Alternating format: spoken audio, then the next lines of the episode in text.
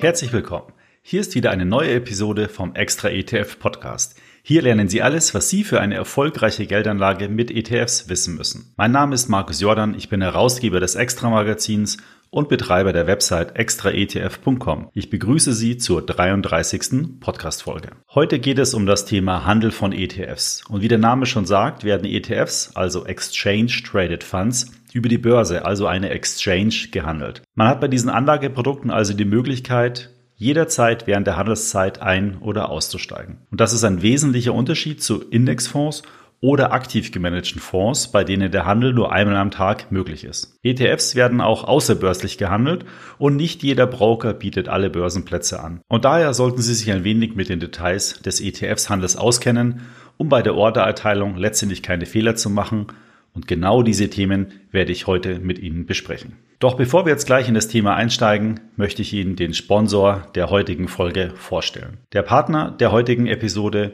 gehört zu den Playern, die den Brokerage-Markt in Deutschland so richtig aufgemischt haben. Konkret geht es um Scalable Capital. Seit dem Sommer letzten Jahres bietet das Fintech, das eigentlich als Robo-Advisor bekannt geworden ist, auch eine Trading-Plattform an. Das Revolutionäre daran, es ist der erste Broker mit Flatrate, bei dem man sowohl über sein Smartphone als auch den Desktop handeln kann. Mit der Flatrate oder dem Prime Broker Modell, wie das Abo auch genannt wird, können alle Aktien, ETFs und Fonds kostenfrei gehandelt werden. Und auch Sparplananleger kommen voll auf ihre Kosten, denn es werden neben ETF-Sparplänen auch ganz neu alle Aktiensparpläne kostenfrei ausgeführt. Das Prime-Abo kostet 2,99 Euro im Monat, also rund 36 Euro im Jahr. Dafür ist dann aber jede Transaktion komplett kostenfrei und es fallen keine zusätzlichen Depotgebühren an. Aus meiner Sicht ist es ein Angebot, das Sie auf alle Fälle mal ausprobieren sollten.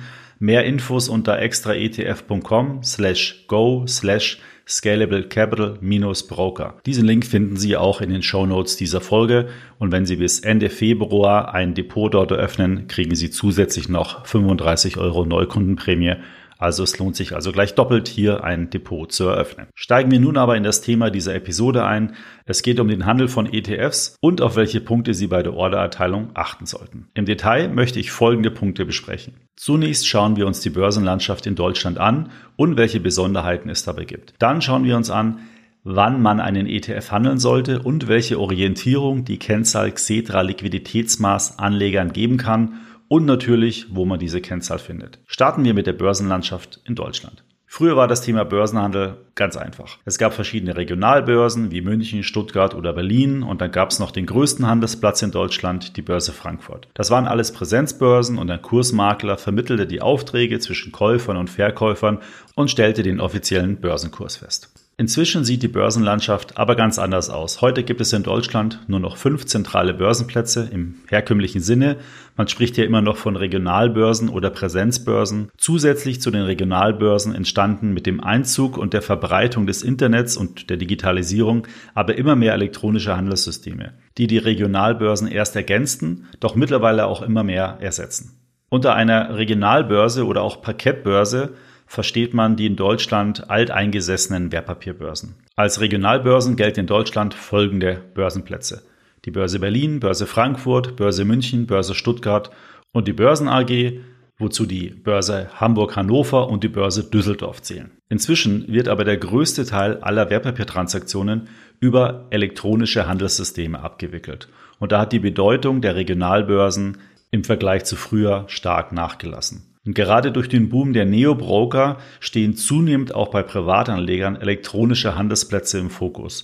So werden zum Beispiel alle Börsenaufträge bei Trade Republic über die Handelsplätze LS Exchange und als Backup über TradeGate ausgeführt. Scalable Capital führt die Aufträge über den elektronischen Handelsplatz GetEx oder Xetra aus. Und auch die anderen Low-Cost-Broker nutzen diese Börsenplätze, um einen besonders günstigen Handel mit ETFs oder auch anderen Wertpapieren darzustellen. Wir schauen uns zunächst einmal an, was ist ein elektronischer Marktplatz. Unter einem elektronischen Handelssystem versteht man ein automatisiertes elektronisches System zum Abschluss von Börsengeschäften. Das heißt, und das ist der Unterschied, dass übereinstimmende Angebote, also Käufe und Verkäufe, die sozusagen sich matchen, automatisch zusammengeführt werden.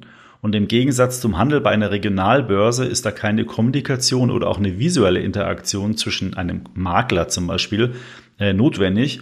Und deshalb sind auch Computerbörsen nicht mehr an irgendeinen Ort gebunden, also nicht mehr an ein Börsengebäude beispielsweise oder an ein Parkett, sondern können digital irgendwo stehen und die Orderaufträge werden eben digital, elektronisch in das System der Börse eingespielt. Das größte elektronische Handelssystem ist in Deutschland Xetra und es wurde bereits 1997 in Betrieb genommen. Für Privatanleger sind aber die zuvor genannten äh, Handelsplätze, also LS Exchange, TradeGate und GetEx, aber wesentlich relevanter.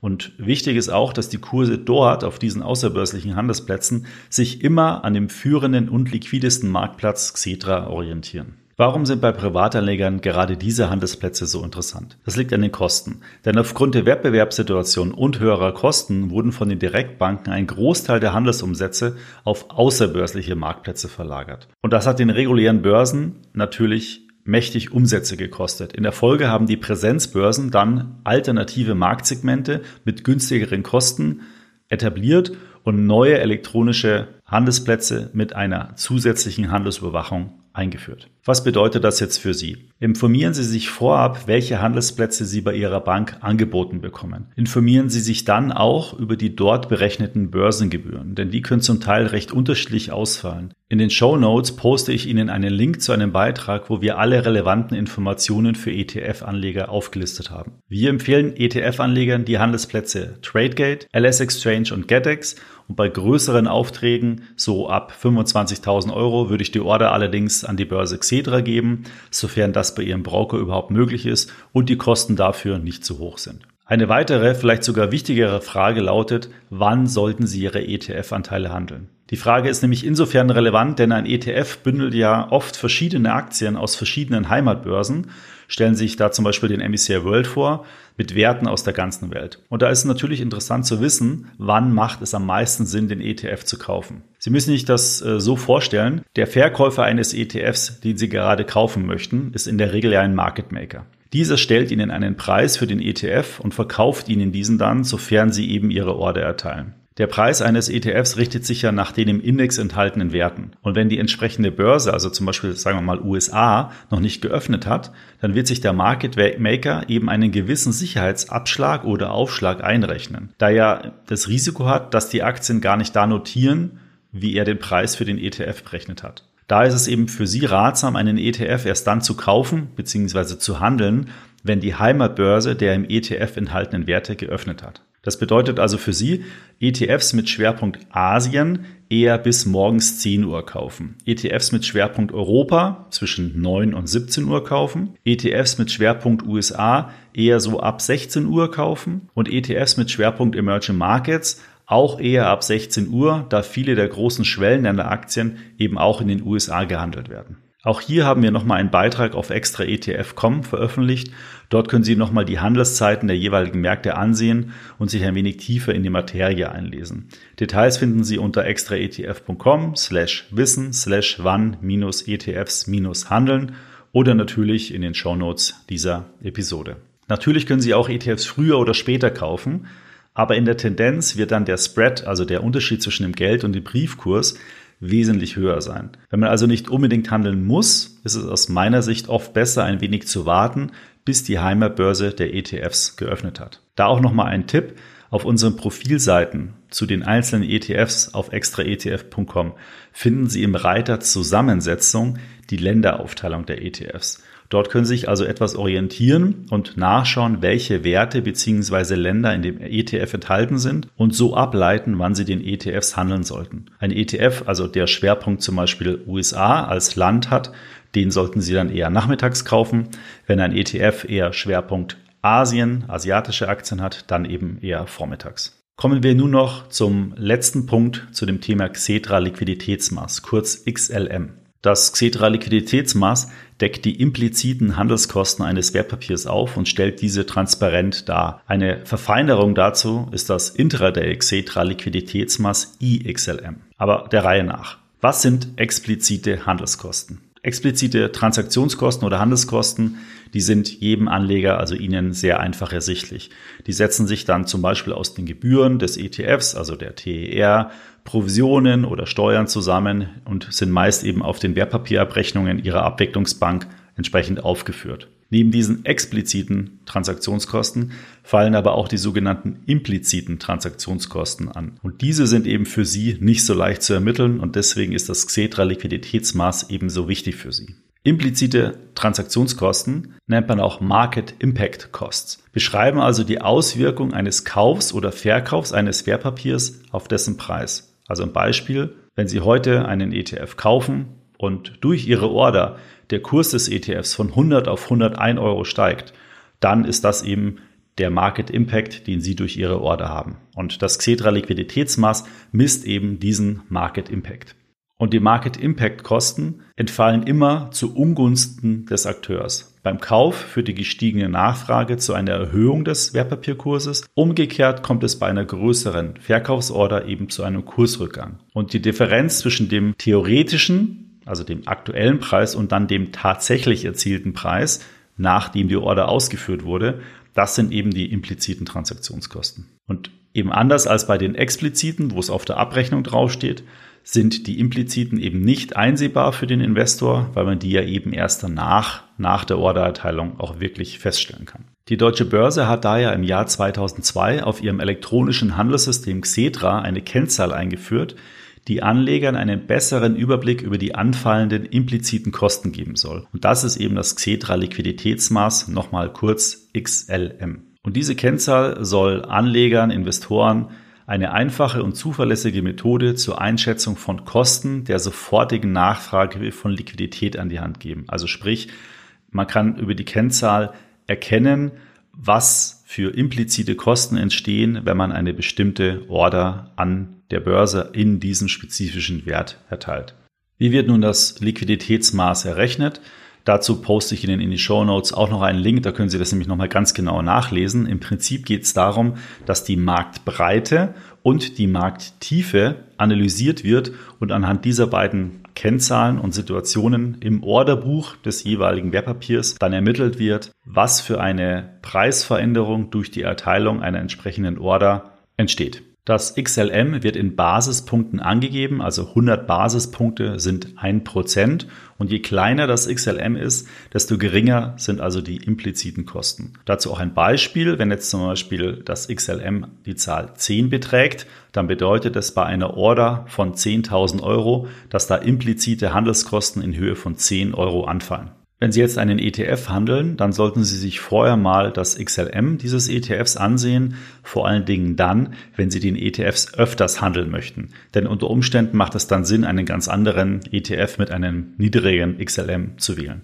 Interessant ist auch die Verfeinerung IXLM für den Anleger, denn es gibt Auskunft darüber, wie sich die Handelskosten eines ETFs im Tagesverlauf entwickelt haben. Sie können daraus ableiten, in welchem Zeitraum die Handelskosten eines ETFs besonders günstig waren. Auch hier wieder ein Tipp. Auf unseren ETF-Profilseiten auf extraetf.com gibt es im Reiter Analyse eine Kachel, die das IXLM für diesen ETF anzeigt. Dort können Sie also die durchschnittlichen Handelskosten im Monat pro ETF und zwar in einem 30-Minuten-Rhythmus entnehmen. Aus der Grafik ist dann genau erkenntlich, wann die Handelskosten für diesen ETF am günstigsten und wann am teuersten. Ich packe Ihnen da auch mal in die Show Notes einen Link zum Artikel von dem XLM und auch nochmal einen Link zu einem ETF, wo Sie sich dann dieses IXLM am konkreten Beispiel ansehen können. Das war jetzt ganz schön viel Input zum Handel mit ETFs. Was müssen Sie sich aber merken? Erstens, informieren Sie sich über den günstigsten Börsenplatz bei Ihrem Broker. Klären Sie also die Frage, wo kann ich bei dem Broker am günstigsten ETFs handeln? Und achten Sie dabei nicht nur auf die Gebühren des Brokers, sondern auch auf die Gebühren der Börse. Zweitens, achten Sie bei größeren ETF-Orders auch auf den Ausführungszeitpunkt, so vermeiden Sie einen unnötig hohen Spread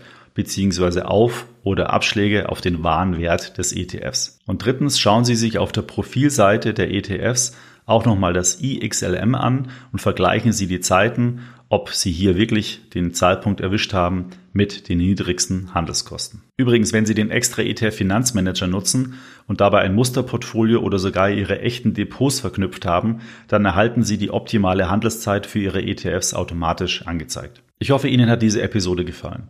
Zu diesem Thema habe ich mir kürzlich nochmal einen echten ETF-Handelsexperten zum Gespräch eingeladen. Ich spreche nämlich dazu mit Frank Mohr, der bei der französischen Bank Société Générale für das ETF Market Making verantwortlich ist. Er ist also ein wirklicher Profi auf diesem Gebiet. Da bekommen Sie nochmal eine Menge Insights direkt aus der Praxis. Diese Episode mit dem Gespräch erscheint am 24. Februar. Da sollten Sie also unbedingt nochmal mit reinhören. Wenn Ihnen der extra ETF Podcast gefällt, empfehlen Sie ihn doch gerne weiter und leiten Sie unsere Podcast-Seite gleich an einen Freund weiter. Wir haben übrigens jetzt auch in unserem News-Bereich zu jeder Folge eine eigene Podcast-Seite. Diese Seiten finden Sie unter extraetf.com slash news slash podcast. Und sofern Sie den Podcast über die Apple Podcast App hören, würde ich mich dort über eine Bewertung wirklich sehr freuen. Noch ein Tipp.